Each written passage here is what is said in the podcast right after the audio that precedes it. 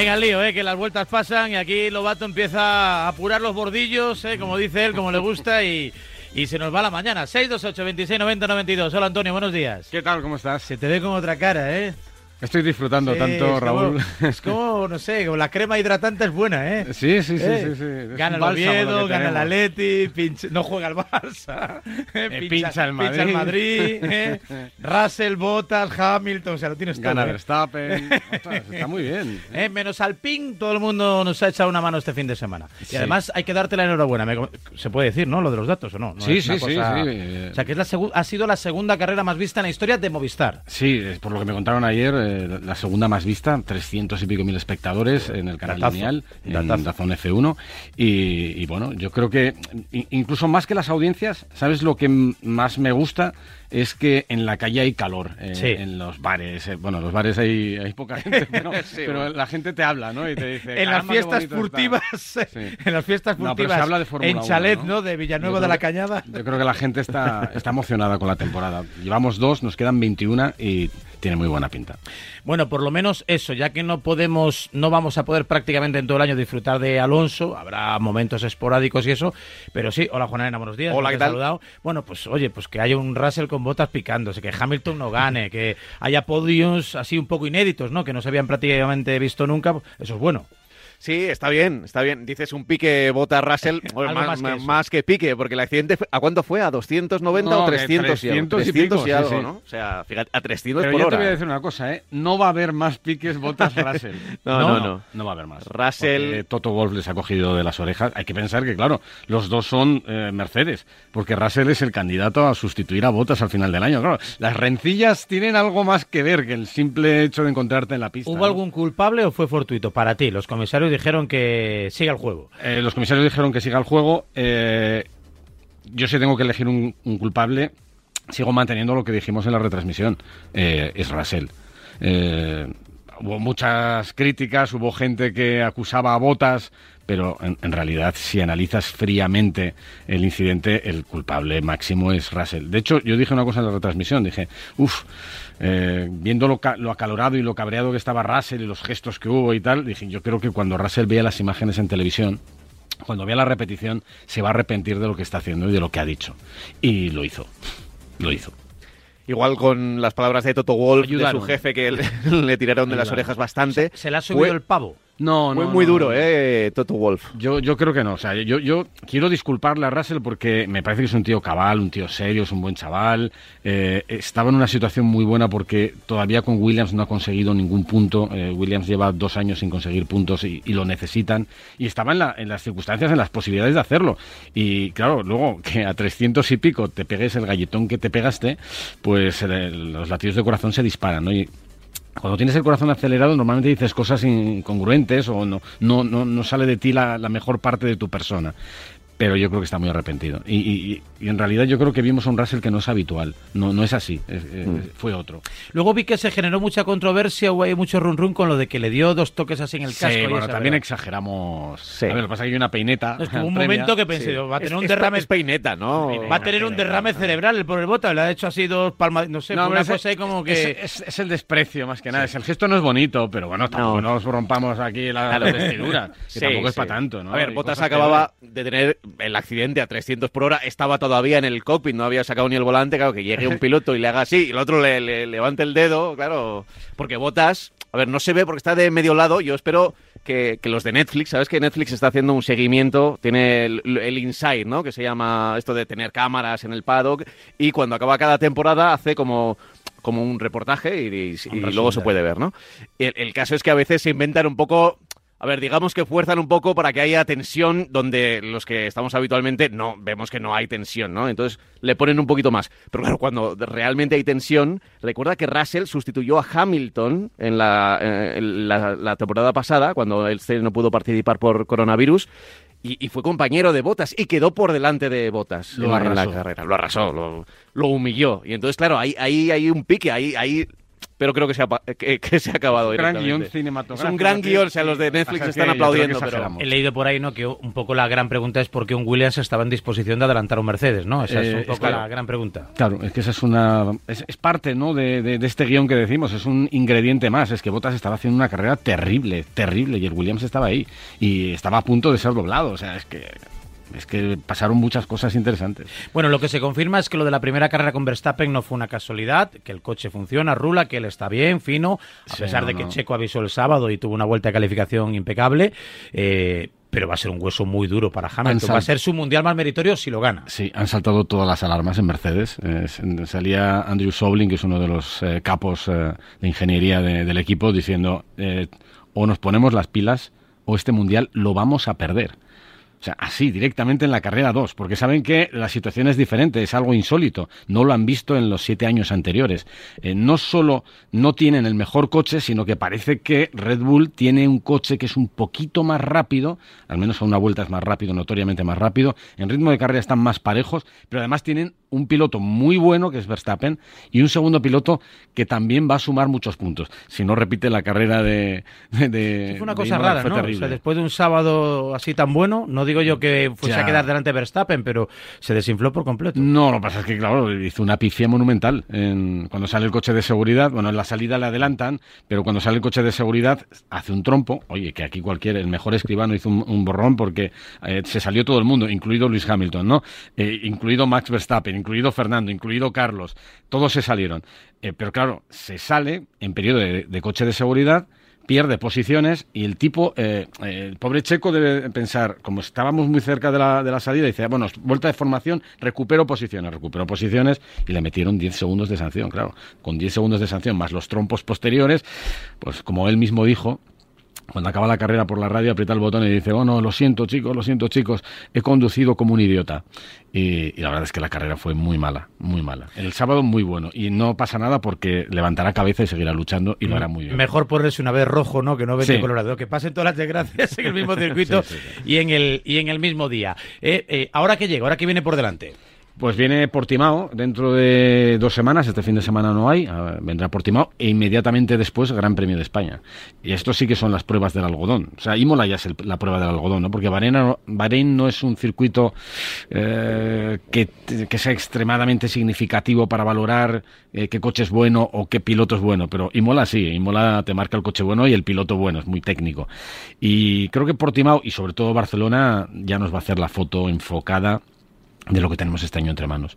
Y, y va a O ser sea, muy tú el miércoles posterior a Barcelona vienes y me dices, el Mundial va a ser así, así, así. Eh, te diré dónde están eh, exactamente todos. Vale, es, es fácil decirlo ya, eh, pero vamos a esperar un poquito más. Esto es como lo de las pandemias, vamos a esperar los datos de- del fin de semana para saber qué, qué hay. Pero yo creo que ahora mismo tenemos una primera división, que es eh, Red Bull Mercedes, segunda división, que es McLaren Ferrari, perdido ahí en el medio porque yo todavía no he visto a Aston Martin. Eh, en las dos carreras han cometido pifias que si no probablemente hubieran estado un poquito más arriba. Al pobre Gasly le metieron los neumáticos de lluvia cuando no estaban para neumáticos de lluvia y le hundieron la carrera. Bueno, pues ahí estaría eh, eh, Alfa Tauri. Y luego a partir de ahí tenemos Aston Martin, Alpine, Alfa Romeo, en una tercera división, tercera, cuarta división dentro del escalafón. Tal O sea, cual, tal cual. O sea, Fernando está como el Pontevedra, segunda vez. Bueno, pero a ver, los mensajes Como- eh, como- como cuando Sporting fichó y en pretemporada eran así. Luego es verdad que desde el equipo se ha dicho que, bueno, hablando del coche del año que viene, que va a ser el mejor, luego que tenían un paquete de mejoras para, para Italia. Y, que- que- y en teoría, y- pero, Pero- por un lado para mí eso me parece preocupante. tienen, ¿no? Pero me parece preocupante que el coche haya ido mejor, pero, pero es que... Pero no haya clasificado lento, tan bien, ¿no? lento. Pero en carrera puntuaron los dos, ¿eh? Sí. sí. pero también es que la carrera fue un poco complicada. Sobre, sobre todo, a mí lo que más me preocupó, tampoco es preocupante, ¿eh? porque es la segunda carrera de Fernando, pero que le sacara medio segundo o con el sábado en la clasificación, cosa que no es nada habitual. Sí, lo que pasa es que él también lo, lo, lo- lo ha reconocido con una honestidad tremenda. Dice, me falta todavía. eh, Yo no tengo confianza en este coche todavía, tengo que ganar esa confianza. También te digo que la carrera de Imola fueron, bueno, yo creo que es un máster intensivo. Como de tres carreras en una. ¿eh? Sí. de, de refresco de vuelta a la Fórmula 1 y que le, le habrá venido a, a Fernando perfecto. Y que es cuestión de tiempo, ¿eh? Yo dale una carrera, dos, y ya estará al 100% Sí, para sacarle todo el juego al Alpine.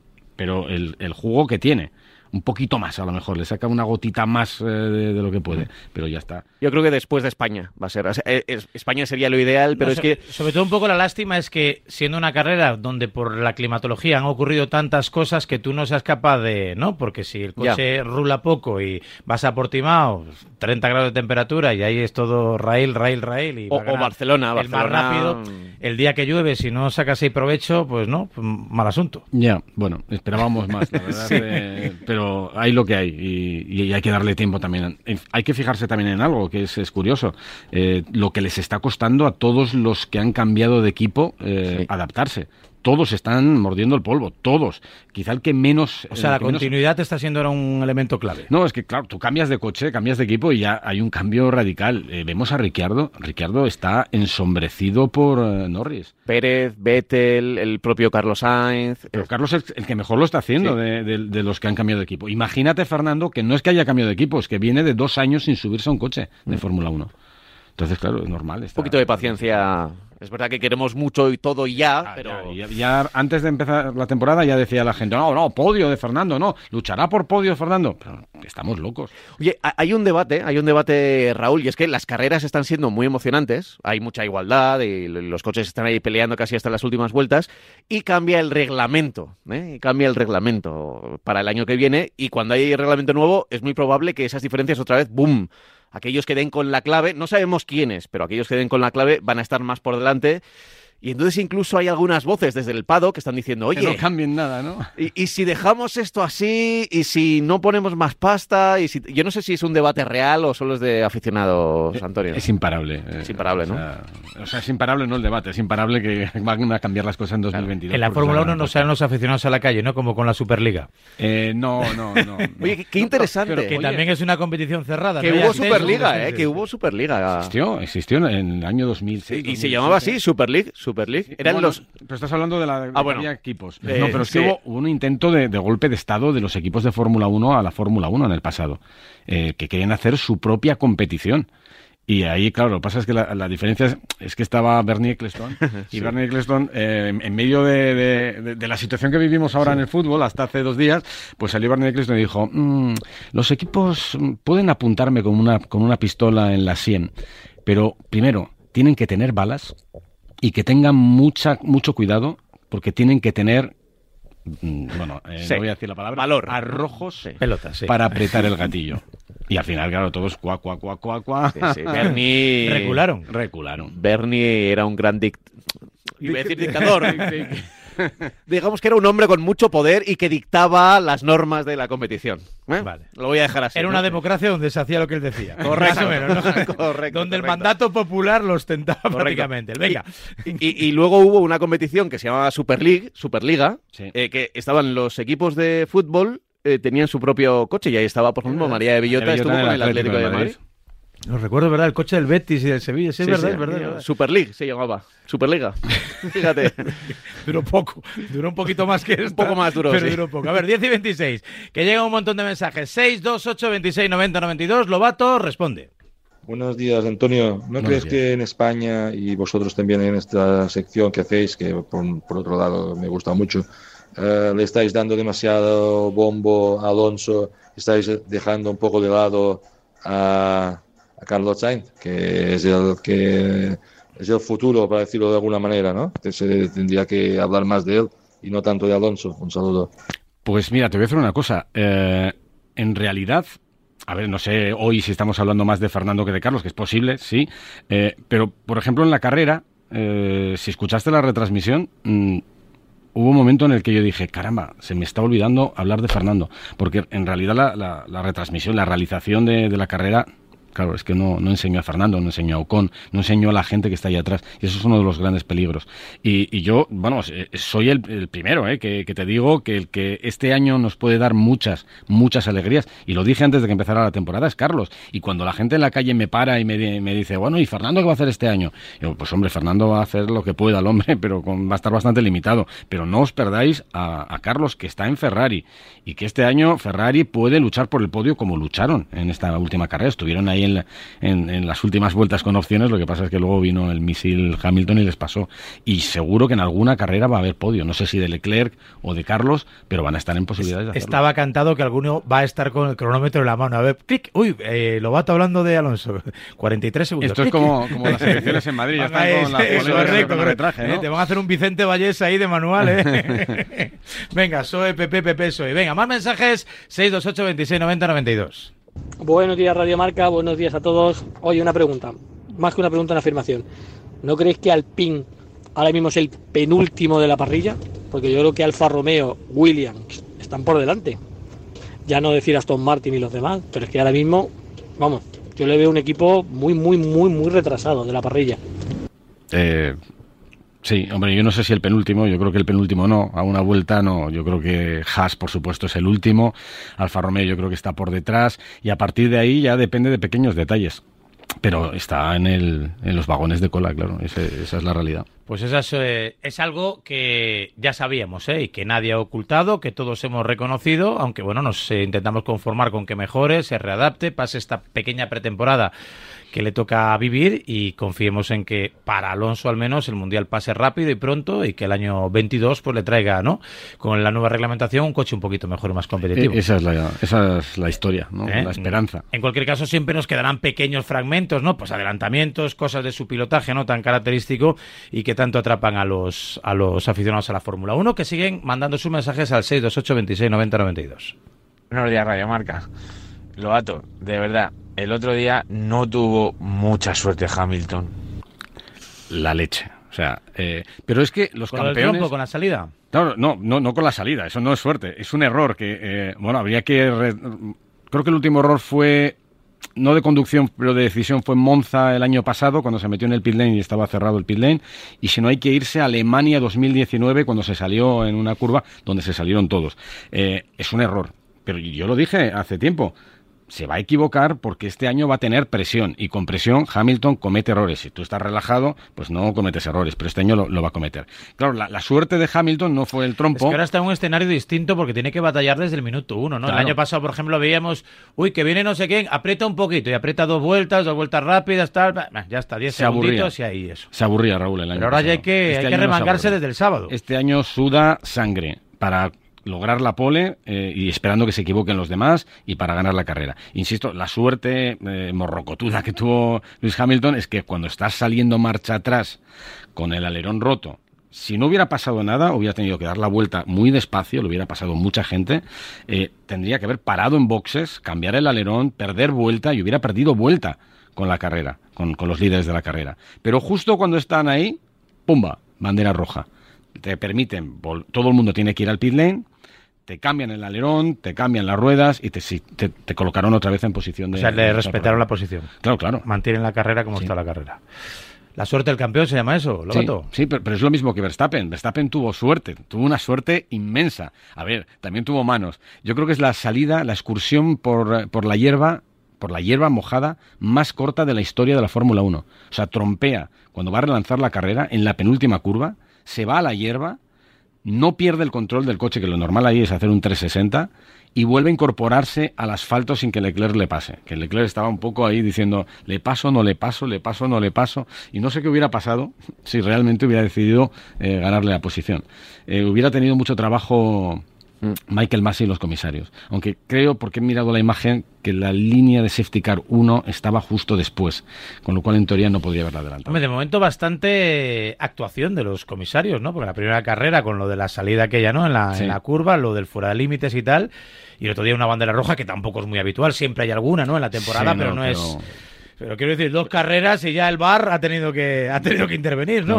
bueno, pero la, bandera roja no depende tanto de comisarios, es dirección de carrera y con el galletón que, había y la cantidad de trozos y sin saber cómo estaba la integridad de los pilotos hay que parar. Sí, se paró enseguida. Pero había también varias curvas en las que se, se, podían salir fuera de la línea. Había una que la marcaba la línea, otra la bandera de Italia. Un poco, un poco hubo decisiones, eh, muchas decisiones. Eh, Sebastián Vettel, por cierto, estaba bastante cabreado porque tardaron 22 vueltas en meterle un stop and go por no tener las ruedas colocadas en la señal de cinco minutos. Es verdad, es verdad. Tardó muchísimo, tardó muchísimo esa... Eso tiene que ser inmediato, tiene que ser... Eh, en la segunda vuelta tiene que decir. Sí, porque el comisario que está ahí dice, oye, cinco minutos y no hay información de si es eh, intermedio o, total, ¿no? O mojado... Bueno, pues no sé. Venga, más consulta, que se siguen acumulando. 628 26 90 92. Hola Antonio y felicidades por el programa. Gracias, por el seguimiento a la Fórmula 1.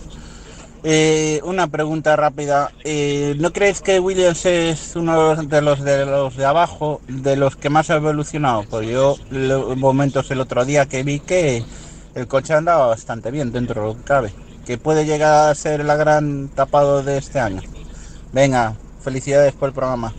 Eh, yo creo que Williams cogiendo los datos del año pasado y mm, comparándolos con este, es el que menos ha empeorado. Eh, a ver, hay que tener en cuenta que todos han empeorado, todos son más lentos, eh, pero hay algunos que han empeorado menos, ¿no? Y entonces, me acuerdo que después de la clasificación de Bahrein todo el mundo decía, pues Ferrari es el que, mm, el que menos ha empeorado y el que más ha ganado con respecto al año pasado. Y yo dije, no, no, ojo, os estáis olvidando de Williams. Williams es el que más ha mejorado. Aquí en Imola metió a los dos coches en Q2, algo que no, no ocurrió habitualmente, ni mucho menos en, en los últimos tiempos y tienen ritmo, van mucho mejor, han, tenido una mejoría notable aerodinámicamente hablando y eso se traduce en que están ahí, están luchando por puntos y por eso el cabreo de Russell, porque estaba en zona de puntos, estaba luchando por puntos y creo que... Porque ¿qué le supone una escudería como Williams un punto?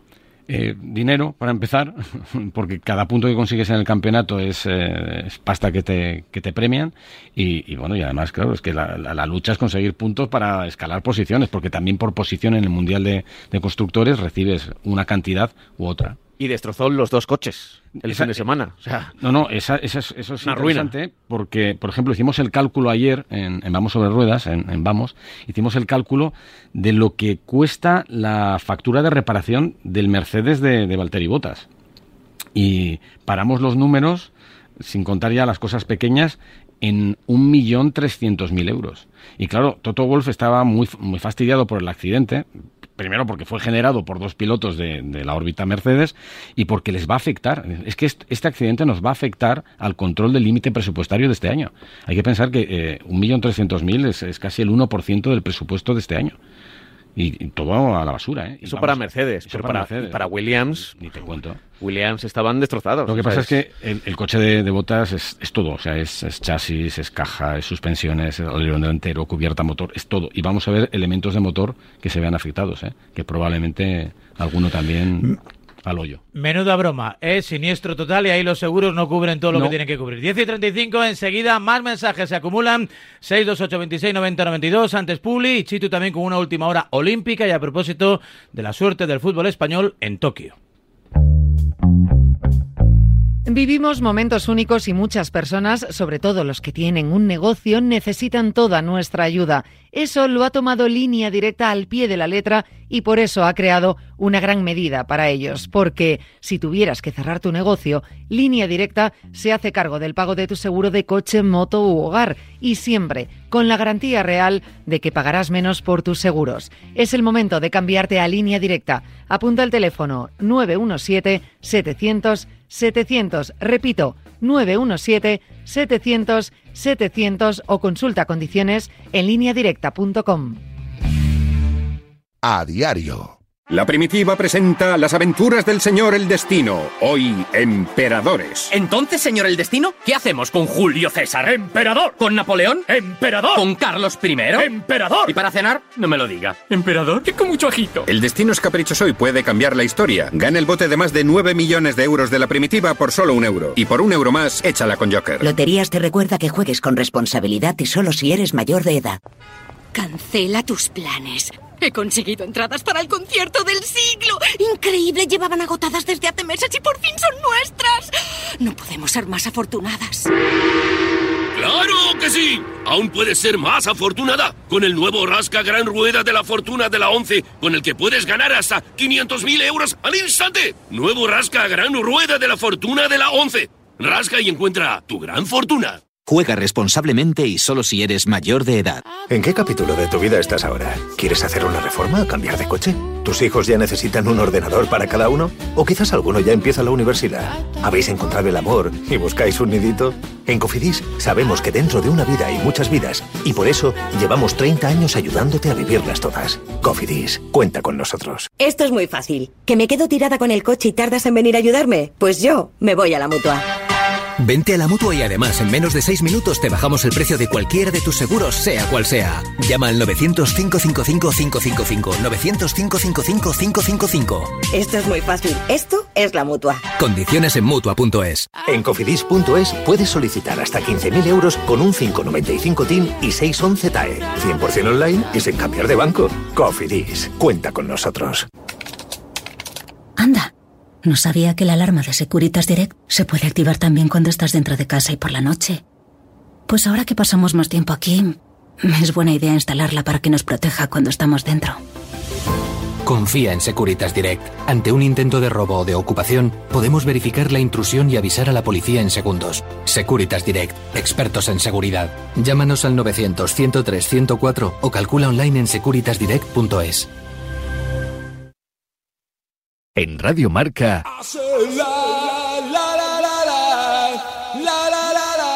A diario.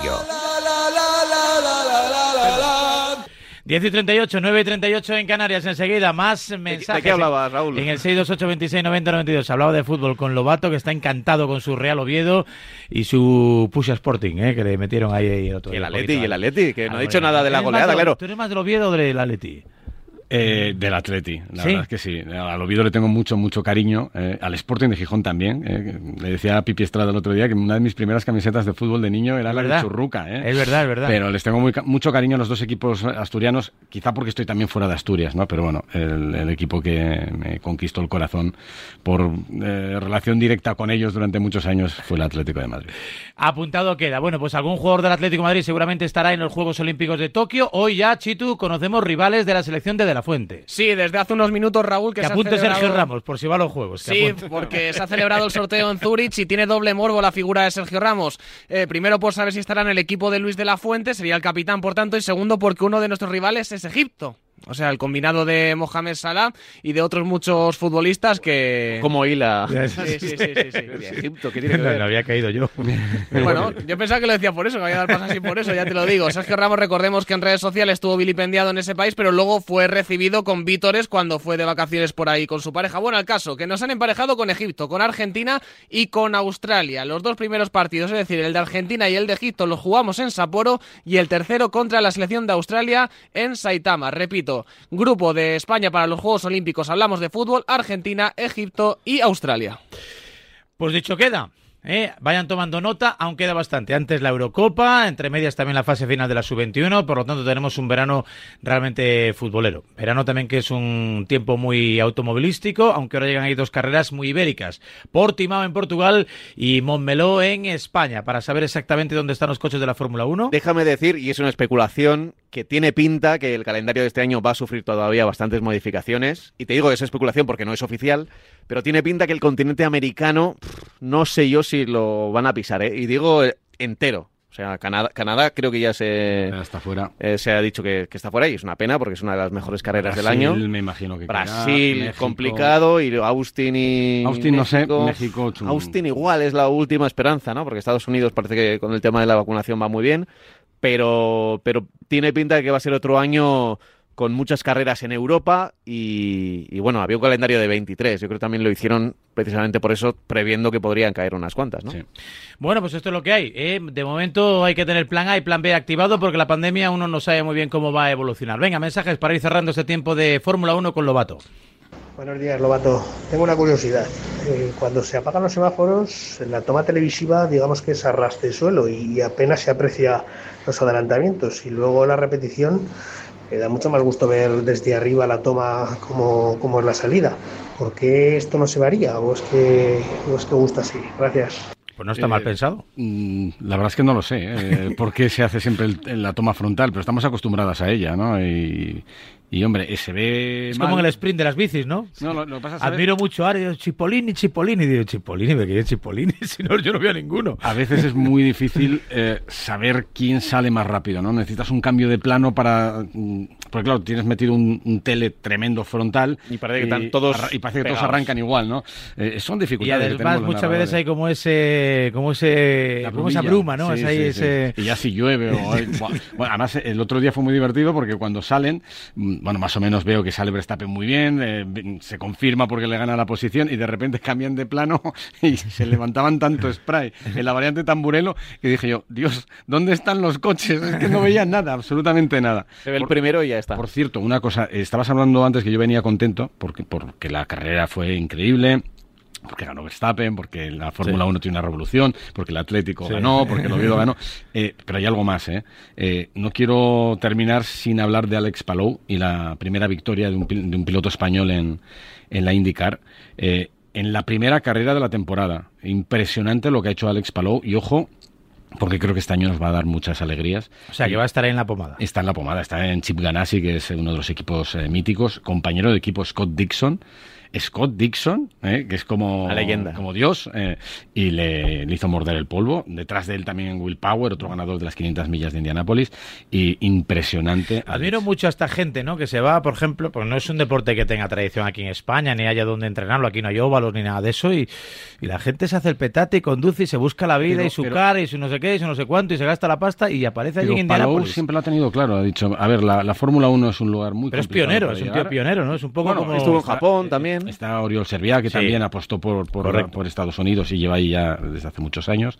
Ya les dijo, a ver, si- siempre me ha gustado la Indy. Eh, siempre he tenido una atracción desde niño por, por esa competición. Entonces, estuvo en Japón, es, es un emigrante, o sea, es un tipo que está acostumbrado. Pupilo de Adrián Campos, que pues, estaría orgullosísimo de él y que siempre hablaba maravilla. Siempre decía que desde Fernando Alonso no había encontrado otro talento. Como Quiero, quiero decir que ser piloto de MotoGP teóricamente es más fácil porque hay mucha tradición, ¿no? Hay incluso academias, ¿no? Y, en España, sí. y hay tantos referentes y eso, pero no, un día Dani Sordo, pues es el único tío que está ahí en los rallies, ¿no? Después de Carlos Sainz nunca más hemos vuelto a tener, ¿no? Ha aparecido ahí que, hijo de su padre y de su madre y de repente está ahí peleando con los mejores. Venga, para rematar el último. días. Una pregunta, Gato. ¿Qué hubiera pasado si la carrera, en vez de, de hacerse como se hizo desde en, en carrera, hubiera sido desde línea de, de salida? ¿Que hubiera cambiado algo los puestos? ¿Hubiera habido más emoción en tema de adelantamientos? Mm, Vale, me, imagino que te refieres después de la bandera roja, eh, en vez de hacer la, la salida que hicieron detrás del coche de seguridad, lo que llaman rolling start, lo habían hecho en standing start, que es otra vez en parrilla. Eh, bueno, no se hizo en teoría porque la pista hubiera sido injusta, porque había parches eh, de asfalto que estaban húmedos y otros que estaban secos, con lo cual todos los que estuvieran en zona seca saldrían como, como aviones y los hombres que estuvieran en la zona húmeda pues les iba a tocar patinar como, como locos. Eh, ¿Hubieran cambiado las cosas? Hombre, en una salida siempre cambian, siempre pueden cambiar las cosas, hay más posibilidades de adelantamiento, puede haber errores en la salida, eh, hubiera, hubiera habido más opciones de que pasaran cosas. En una Rolling Star es bastante más complicado. Bueno, pues una semana apasionante. Ahora nos tomamos un par de días de tregua, entiendo, ¿no? La gente. No, ahí- no hicimos porra. Porra. Se nos olvidó la semana pasada hacer Eh, la pues porra. yo del- apuesto por Verstappen. Lo iba a decir, ¿eh? Sí, O sea que sigo líder provisional, ¿no? Claro, vamos a dar el, el segundo gran premio como nulo. Bueno, la, se- la semana que viene. Sí, la semana que viene habrá que hacer algo ya. la porra. Re- recuerda que en Portugal el año pasado Carlos Sainz tuvo una salida que se colocó primero Sí, y que sí. fue espectacular. O sea que Pero, pero tiene que llover otra vez o algo. a ver si hay unas gotitas ahí al comienzo. Bueno, pues no nos olvidaremos. El próximo miércoles, si no hay problema que lo impida, estará de nuevo con nosotros Antonio Lobato y disfrutaremos con él y de él y de la Fórmula 1 que llegará hasta Portugal muy cerquita para luego adentrarse en territorio patrio en el circuito de Momelo para vivir muy de cerca el calor de Fernando Alonso y de Carlos Sainz. Gracias, Antonio. Gracias a ti. Eh, mucho atleti, eh, no, a no sufrir mañana. Gracias. Venga, ese Cádiz, que nos Eh. haga un favorcillo hoy. Oye, y Osasuna, ya meto yo aquí Sí, la, la sí, cuña. Osasuna claro. que estamos ya casi Ah, salvados. salvados, salvados. Si le ganáis a Valencia ya, más que hecho. 10 y 46, 9 y 46 en Canarias. Hasta aquí la Fórmula 1 en A Diario.